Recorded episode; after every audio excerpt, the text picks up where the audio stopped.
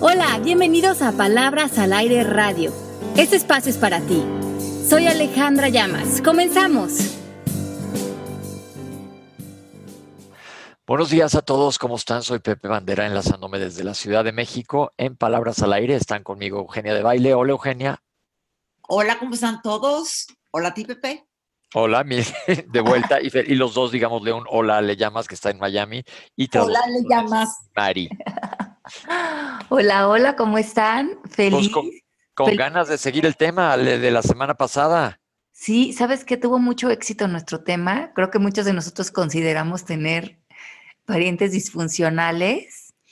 Eh, de hecho, una persona que sé que hace mucho tiempo viene cargando un tema eh, familiar complejo, donde viene como arrastrando una situación en la que no ha podido encontrar como el perdón y la aceptación y la como salirse de, de, un enojo muy profundo que trae y dice que escuchó el programa y que fue, o sea, un antes y un después. Entonces, mm, creo que sí es importante este tema porque muchos de nosotros nos estamos privando de nuestra paz o de nuestra libertad o de nuestro bienestar o de ya darle carpetazo y borrón y cuenta nueva a situaciones en las que sí sentimos que tenemos la razón, en las que estamos enojados o en las que estamos eh, muy atorados por a lo mejor cosas que vivimos como injusticias eh, frente a un familiar o frente a una persona con la que crecimos o con la que vivimos. Y esta es una invitación a regresar nuestro poder a nosotros, saber que no podemos ser personas que vivimos en juicio, pero qué importante es encontrar la paz y que esta no está en tratar de corregir a otros, sino en corregir cómo observamos lo malo que creemos que está fuera de nosotros. Y esto pues abre la posibilidad muy linda de, de saber que todo se sana cuando nos reconocemos, vean qué bonito, como sanadores y no como jueces. Eso está interesante porque justo la semana pasada comentábamos, como acaba de decir Ale, que todos nos enfrentamos a esto y colgamos etiquetas y mucho nos ponemos un poco en el papel de víctima de esa persona. Estamos platicando de cómo aprender a resolver con la realidad que existe aplicando a Byron Katie. Exacto. y yo creo que primeramente lo que no queremos es como introducirles la idea de que ignoren lo que sienten, que es válido sentir nuestros, nuestros, nuestros sentimientos cuando estamos enojados, cuando estamos frustrados, cuando sentimos que vivimos algo que de nuestra percepción es una injusticia. Y eh, no es reprimir lo que sentimos. Yo creo que ese es un primer paso, punto número uno.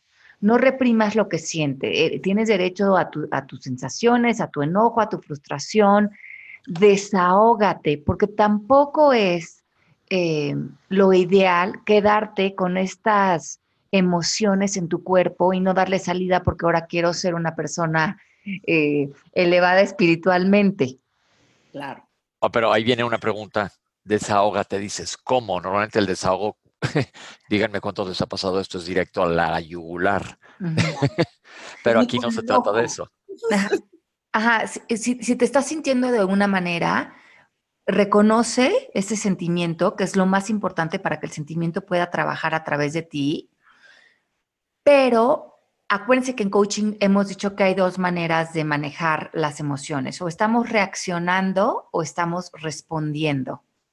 Entonces, la invitación es que honres lo que estés sintiendo en ese momento y lo trabajes a través de sacarlo de una manera proactiva. Tú lo puedes saber, sacar a través de irte a correr, una clase de box, una sesión de coaching, llorarlo, sentirlo, eh, una clase de yoga, hablar con una amiga, eh, desahogar eh, lo que en ese momento estás procesando, pero estate muy alerta de que no estés aumentando esto a llevarlo a un tema de telenovela, sino que estás permitiendo la sensación de lo que estás sintiendo y estás respondiendo desde un lugar proactivo para canalizar y darle salida a estas sensaciones. O sea, no le atisbes a las llamas del drama. Exacto. Pero siéntete, siente todo lo que sea, permite expresarme, porque ignorar lo que sientes hace que te desconectes de ti y que no sostengas a tu ser en un lugar de luz y en una posición de sanación. Porque lo que sucede es que cuando huimos de nuestros sentimientos, nos dormimos y nos separamos del presente, como que nos desconectamos y no permitimos ver otras alternativas y otras rutas de aprendizaje frente a esta situación. Aquí pasa mucho que biológicamente hablando tienes una descarga de adrenalina tal, y hemos platicado muchas veces ya del sistema adrenérgico, de la huida o la pelea. Y eso es tu instinto de supervivencia, pero aquí lo estoy viendo con el ego mega metido, no es supervivencia de que te vayas a morir, pero te lanzas como si te fuera a atropellar un camión. Te lanzas con todo y no te das tiempo, como tú dices, Ale, de racionalizar esto. Es como instinto de supervivencia basado en ego. Así Así haces esto, me lanzo a tu yugular con los dientes de fuera. Entonces, primero que nada, tenemos que bajar la respuesta emocional, porque esta puede venir mucho como del cuerpo del dolor que hemos hablado, de esta adicción al drama. Y bajar la respuesta emocional a nivel biológico, fisiológico, lo tenemos que hacer muchas veces a través de una expresión física, que puede ser ir a hacer ejercicio, ir a correr, meditar. ¿Qué te sirve a ti para ponerte en un lugar emocionalmente válido, bajarle esa respuesta muy reactiva para realmente encontrar una inteligencia emocional frente a la situación? Ok.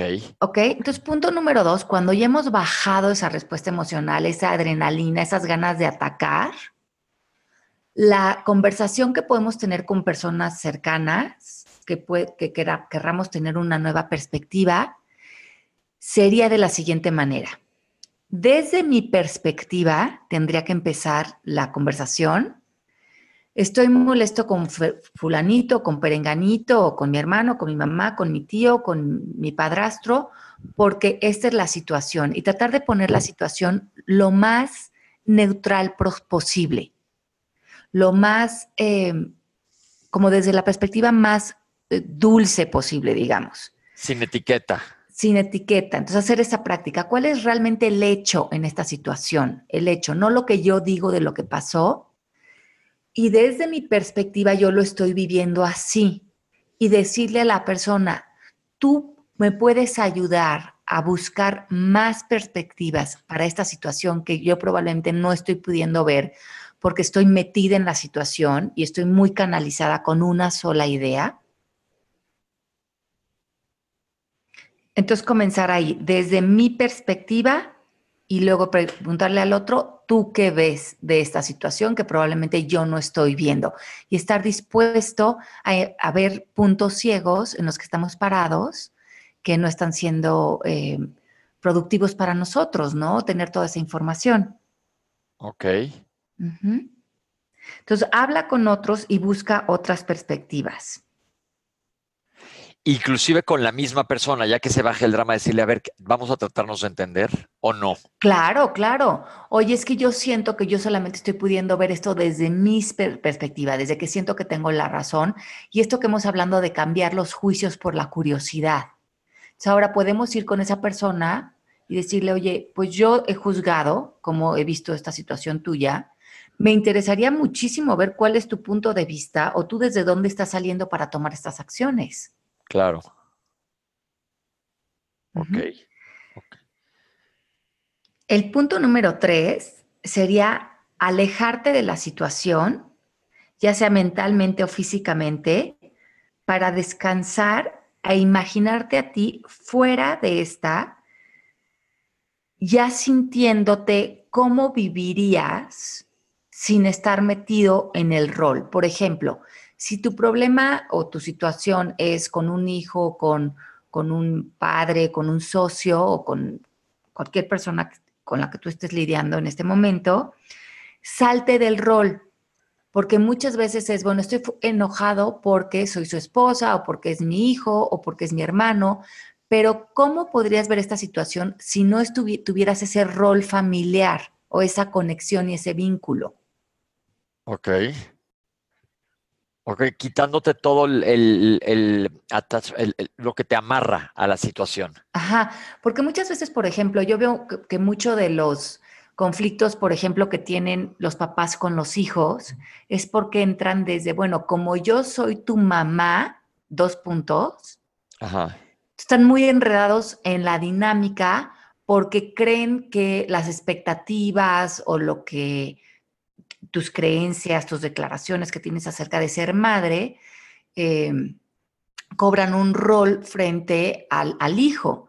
Pero si tú pudieras no verte como mamá y no ver al hijo como al hijo, sino ver a dos seres humanos, cambia mucho dejar afuera todos esos roles y expectativas para entrar a la relación desde una neutralidad eh, donde, bueno, es que esto no se lo harías a tu mamá o no se lo harías a tu hermano, no se lo harías a un hijo o no me lo harías a mí, porque eh, saca un poco esa victimización.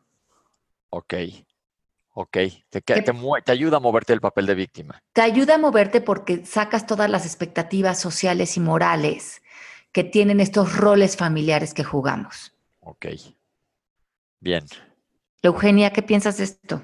Eh, escucho, por ejemplo, hablas de la mamá o, la hija, pero a veces es difícil, por ejemplo, si eres la cuñada, ¿no? O la nuera. Ajá, ¿cómo? Sí, Ponos un ejemplo. Sí, por ejemplo, oigan, y yo lo digo abiertamente, me llevo muy bien con mi suegra, pero lo pienso mucho porque oigo mucho comentario de que de la suegra, ¿no? Ajá. De repente que estás y dices, híjole, me voy a tener que salir del rol de que soy la nuera, ¿no? Ajá. De repente no es, es muy cercana a la relación, tal vez no es tu mamá, pero es tu suegra. Ajá. Hay ahí como una cosa que no es como la familia nuclear, pero es una persona muy cercana. Y entonces aquí yo creo que nos viene muy bien para esto que dices el siguiente paso, el paso número cuatro, que habla de hacer nuestro autocuidado. Y aquí eh, muchos de nosotros cuando entramos a la certificación, como ustedes saben, que han estado en ella, nosotros escogemos un propósito del ser. ¿No? Y este propósito puede ser cualquiera por encima del mapa de la conciencia que hablábamos de hace dos semanas, de estar en aceptación, buena voluntad, valentía, paz, neutralidad, amor, paz o iluminación. Cuando estamos viviendo cualquier relación con el exterior desde cualquiera de estas energías o desde cualquier eh, posición de lenguaje que nos deja ahí, entonces estamos en un lugar constructivo, decíamos en ese programa. Entonces, por ejemplo, que tenemos una relación con la suegra, pero en mi autocuidado yo he decidido que quiero estar en un lugar de aceptación o de paz o de buena voluntad. Pero llega mi suegra y hace algo que aparentemente me saca de ese contexto de maestría, de ese lugar de conciencia, y ahora estoy en enojo, en frustración, en culparla, en en esta, estas energías bajas donde ya siento que mi poder lo tiene algo afuera de mí, ¿no?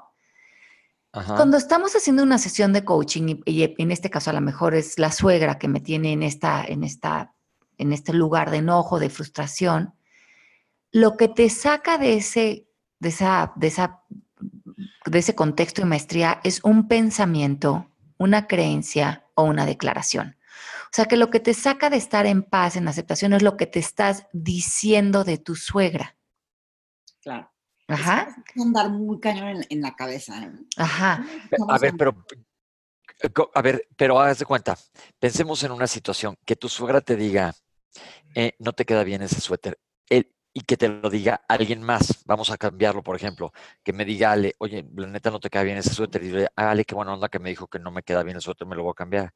Y si te lo dice la suegra, como viene amarrada la historia que tengo con ella, esta pinche vieja, este, ya sabes la que... Exacto. A eso te refieres, que viene ya cargado de una historia. Bueno, y además que, por ejemplo, que ella te dice, se te ve horrible ese suéter, o te dice, te quedó horrible la comida, y eh, lo que ella dice es neutral. ¿Estás de acuerdo? Que lo que dicen otras personas es neutral. Hasta tú reaccionas ante eso.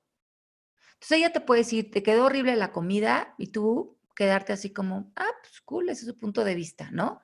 Pero para que yo me enoje, yo tengo que tener como un pensamiento que diga, qué mala onda, siempre me critica, te lo tienes que tomar personal. Tu cabeza empieza a atacar lo que ella dice, Pero tú también puedes decir, pues ella está en su derecho de decir lo que ella quiera y si no le gustó la comida, pues a mí me da igual. Pero cuando tú te quedas enganchado y enojado, lo que yo les digo a los estudiantes en la escuela cuando están muy enganchados con alguien es, ¿a qué estás más comprometido? ¿A tu pensamiento de defensa ante la suegra o a estar en paz, en amor, en aceptación? Porque en uno estás en este autocuidado y en el otro ya le otorgaste a la suegra a través de un pensamiento tuyo tu paz. Entonces, ¿qué es más importante para ti? ¿Lo que dice la suegra o tu paz? Ok. Ajá. Claro, como dices, escoge tus batallas. Lo que decías de insistir en tener la razón, ¿no? Ajá, exacto. Porque lo que pasa es que no nos damos cuenta que para que sigamos enojadas con la suegra, tenemos que estar comprometidas al pensamiento que nos aleja de la paz. Entonces, ahora estoy reconociendo que estoy más comprometido a creer que este pensamiento es la única manera que me puedo relacionar con lo que mi suegra dice o con lo que otra persona hace, y ahí mismo le estoy entregando mi paz. Y para muchos es, bueno, pues que ¿cómo voy a estar en paz si ve lo que me dijo? Como que nos perdemos el espacio en el que hay una elección entre lo que ella dijo y quedarme en paz.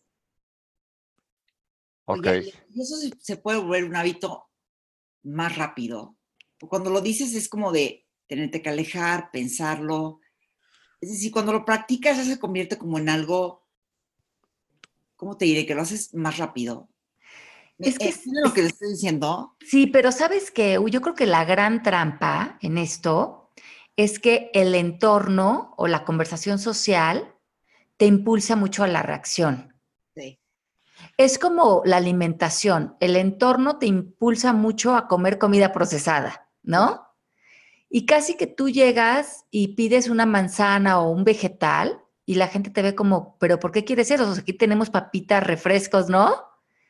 Es como que es romper todo un mindset cultural donde hacemos elecciones, por ejemplo, más, más en armonía con nuestro cuerpo de la comida y a veces la gente se nos queda viendo como diciendo, pero qué raro, ¿no? o sea, como que hasta se burla de la gente que está eh, no queriendo comer la comida que las demás personas están comiendo y que eh, ves que la comida procesada no les está haciendo bien. Y, y lo mismo con los pensamientos.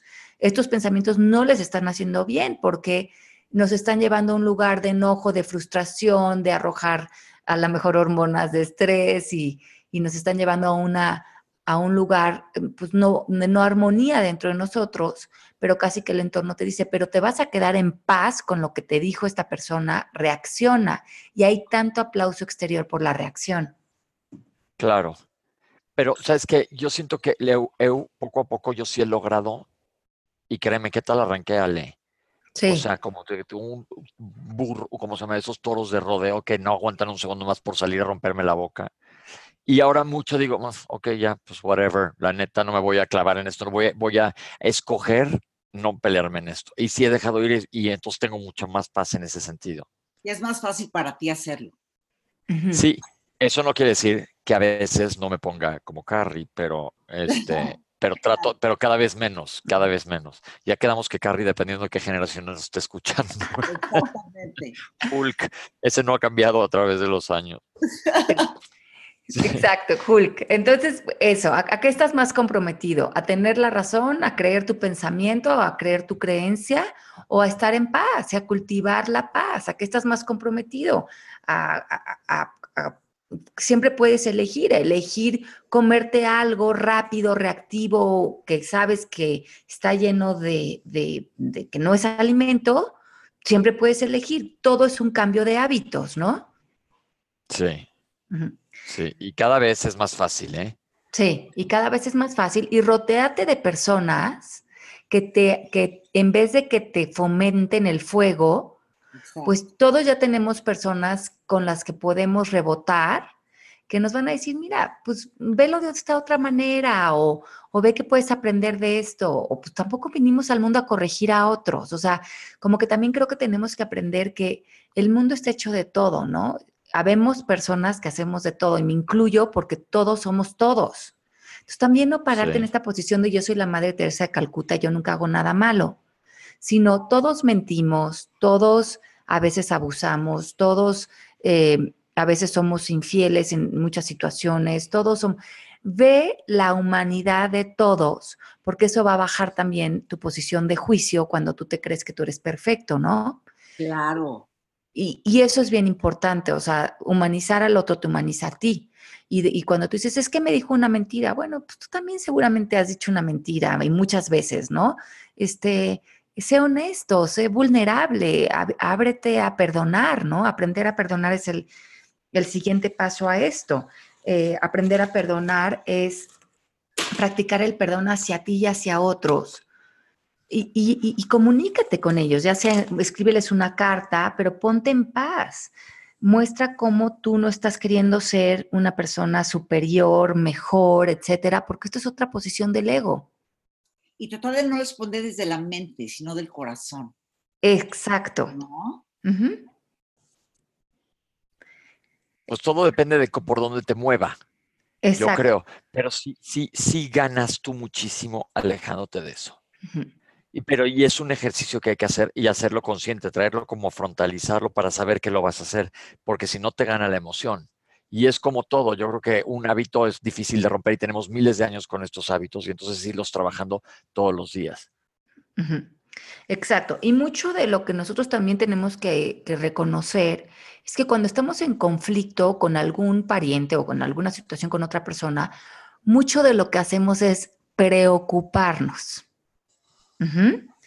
Porque cuántas veces no escuchamos, es que estoy preocupada por mi hijo o por mi hermana o por mi papá o porque me hicieron esto, que, que tu mente está en otro espacio porque no puedes dejar de pensar en el conflicto interior que traes frente a la otra persona. Entonces, el mayor tiempo que nosotros nos enfocamos en preocupaciones, nos alejamos del presente, ya no estamos en presencia, ya no tenemos acceso a nuestra paz y el ego está fascinado con todos estos pensamientos de preocupación. Pero muchos de nosotros no soltamos estos pensamientos de preocupación ante las relaciones porque sentimos que otra vez, erróneamente, dentro de la preocupación vamos a encontrar las soluciones. Es como, ¿por qué estás pensando tanto en esto? Porque siento que si lo pienso y lo pienso y lo pienso, ahí va a venir la solución. Y esto es otro error, porque nuestras, las soluciones no están en la mente analítica, como decía Eugenia, nuestras soluciones están en otra inteligencia y es nuestra inteligencia espiritual la que se conecta con nuestro corazón.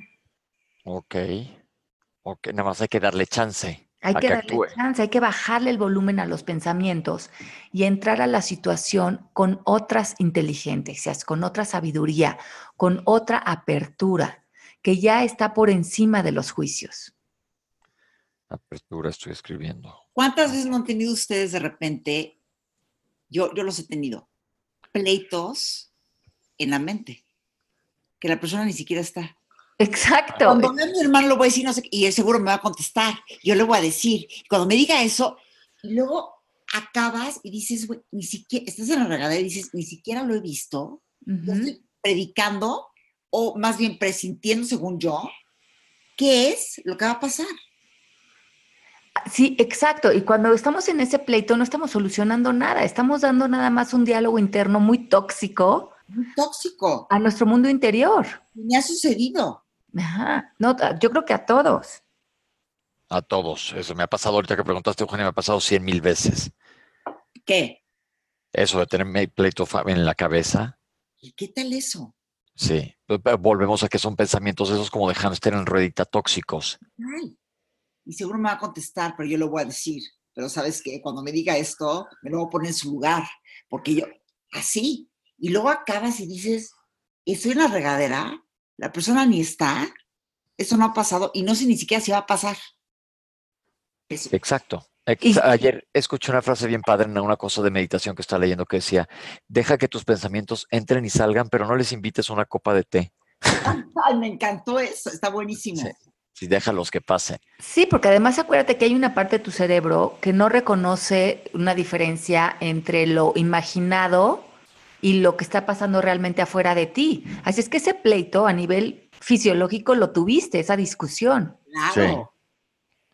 Claro. Entonces puedes tener aparentemente una vida en paz, pero adentro de ti estar en un, en un mundo lleno de conflicto. Exacto, exacto. Sí, no le estás pasando nada bien. La frase otra vez, Pepe. La frase otra vez es, deja que, tus que los pensamientos que te visiten entren y salgan, pero no les invites un té. Me gustó. Sí, está buenísima, me encanta. Y acuérdense también, cuando hemos, tenemos muchos podcasts y hemos hablado del perdón y podemos hacer otro podcast de ese tema que es excelente, pero acuérdense que cuando estamos hablando de sanar relaciones disfuncionales, necesariamente incluimos el perdón. Y el perdón, acuérdense que es deshacer los juicios que tengo de la situación o de la persona, perdonarme a mí mismo por haber tenido estos pensamientos hacia el otro y reconocer que el otro probablemente también vino a tener una función para mí. Y, por ejemplo, en el libro del perdón radical, que hemos hablado de él y se lo recomendamos mucho, de Colin Tipping, él habla, su primer ejemplo que pone es una situación donde la hermana de Colin Tipping está teniendo una relación con su matrimonio donde el, esposo está apareciendo, eh, teniendo infidelidades y teniendo adicciones, y ella muy viviendo esto desde la posición de la víctima. Acuérdese, cuando estamos en la víctima, estamos en defensa y en ataque, estamos en crítica y en queja.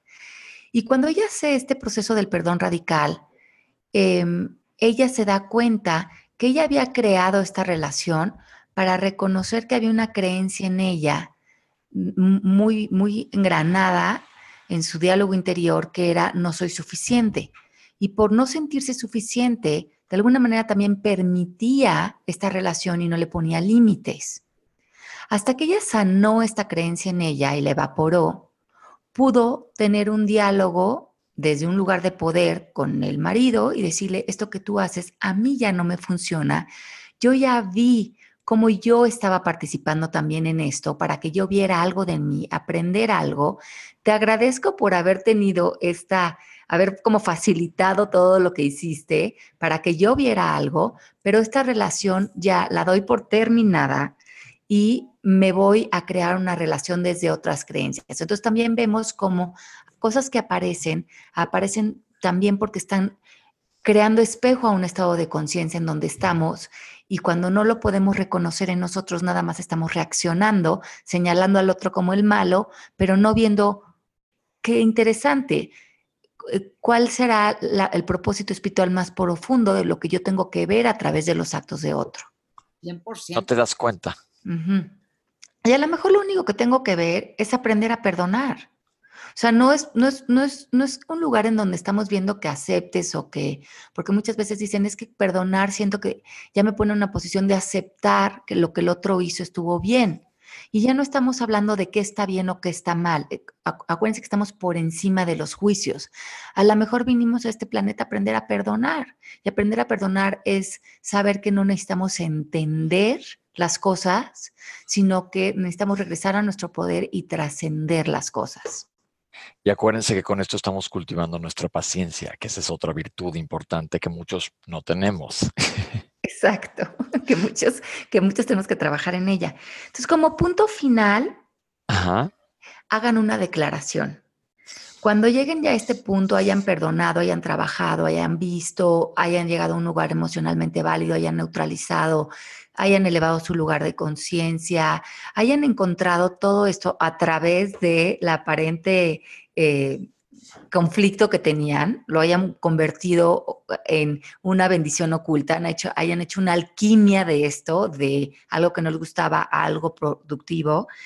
Entonces estamos listos para hacer una declaración. Y la declaración tiene que hablar acerca de darle el final a esto. Entonces, me declaro como una persona que le da eh, un cierre. un cierre a esta situación.